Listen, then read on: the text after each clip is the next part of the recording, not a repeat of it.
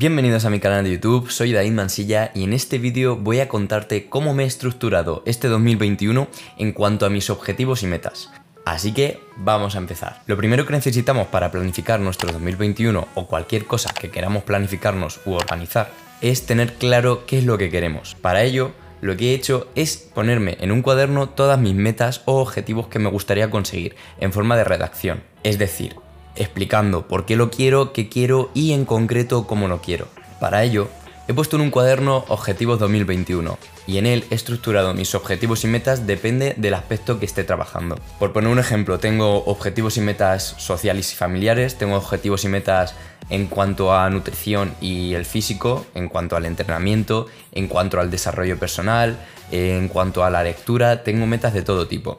Entonces las he estructurado depende de la categoría, por así decirlo. De manera que, como os decía antes, lo primero es determinar qué ámbitos de tu vida quieres cambiar o qué objetivos quieres ponerte según las categorías. Si quieres una recomendación, yo siempre opto por las categorías en las que se divide el desarrollo personal, como lo son el autoconocimiento, el cuerpo y la salud, las emociones, las relaciones, la carrera profesional y las finanzas personales. Hay muchos más ámbitos, pero estos son los que compone el desarrollo personal. Además, puedes agregar alguna categoría personalizada, como puede ser aprender a cocinar o crear una marca personal que es mi objetivo con esta cuenta. Entonces, ahora que tenemos las categorías en las que vamos a poner nuestros objetivos y metas para 2021, tenemos que desarrollar esas categorías. Esto se trata únicamente de escribir un breve párrafo de todos los objetivos que queremos conseguir. Por ejemplo, en mi categoría de físico y alimentación he desarrollado una serie de puntos que me gustaría cumplir al final del año. Un ejemplo de estos puede ser dormir 8 horas todos los días, no tomar más de un café diario, y comer verduras tres veces por semana. En cuanto a la categoría de desarrollo personal, dentro del apartado de lectura, me he propuesto leer 24 libros en este año,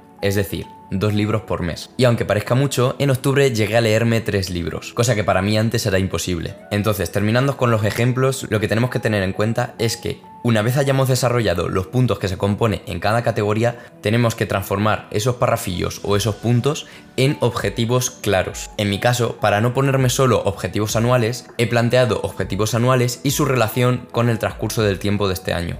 Es decir, me he puesto objetivos anuales, objetivos trimestrales, objetivos semanales y objetivos diarios. Es decir, objetivos anuales que me gustaría conseguir al final del año, objetivos trimestrales según la etapa que esté pasando, he dividido el año en cuatro etapas y en cada etapa tengo unos objetivos diferentes. Después tengo objetivos semanales que son pequeñas cosas que quiero hacer a lo largo de las semanas y por supuesto objetivos diarios que es por ejemplo meditar 5 minutos todos los días, leer 30 minutos diarios mínimo y hacer ejercicio todos los días. Con esto ya puedo decir que tengo planeado el 2021 y no solo el 2021, sino cada semana, cada mes, cada trimestre y el año entero. Tenemos que ser conscientes que en un periodo corto de tiempo no podemos realizar mucho, pero también tenemos que valorar nuestro esfuerzo y dedicación todos los días para poder llegar a conseguir algo que queremos a lo largo del tiempo. Por eso, a lo largo que pasa el año, me he planteado para conseguir objetivos pequeños en cada trimestre. Como ya sabéis, el año tiene 12 meses, entonces compuesto de 4 trimestres, de enero a marzo, de abril a junio, de julio a septiembre y de octubre a diciembre. ¿Por qué hago esto? Porque esto me permite seccionar el año en cuatro partes y así tener los objetivos anuales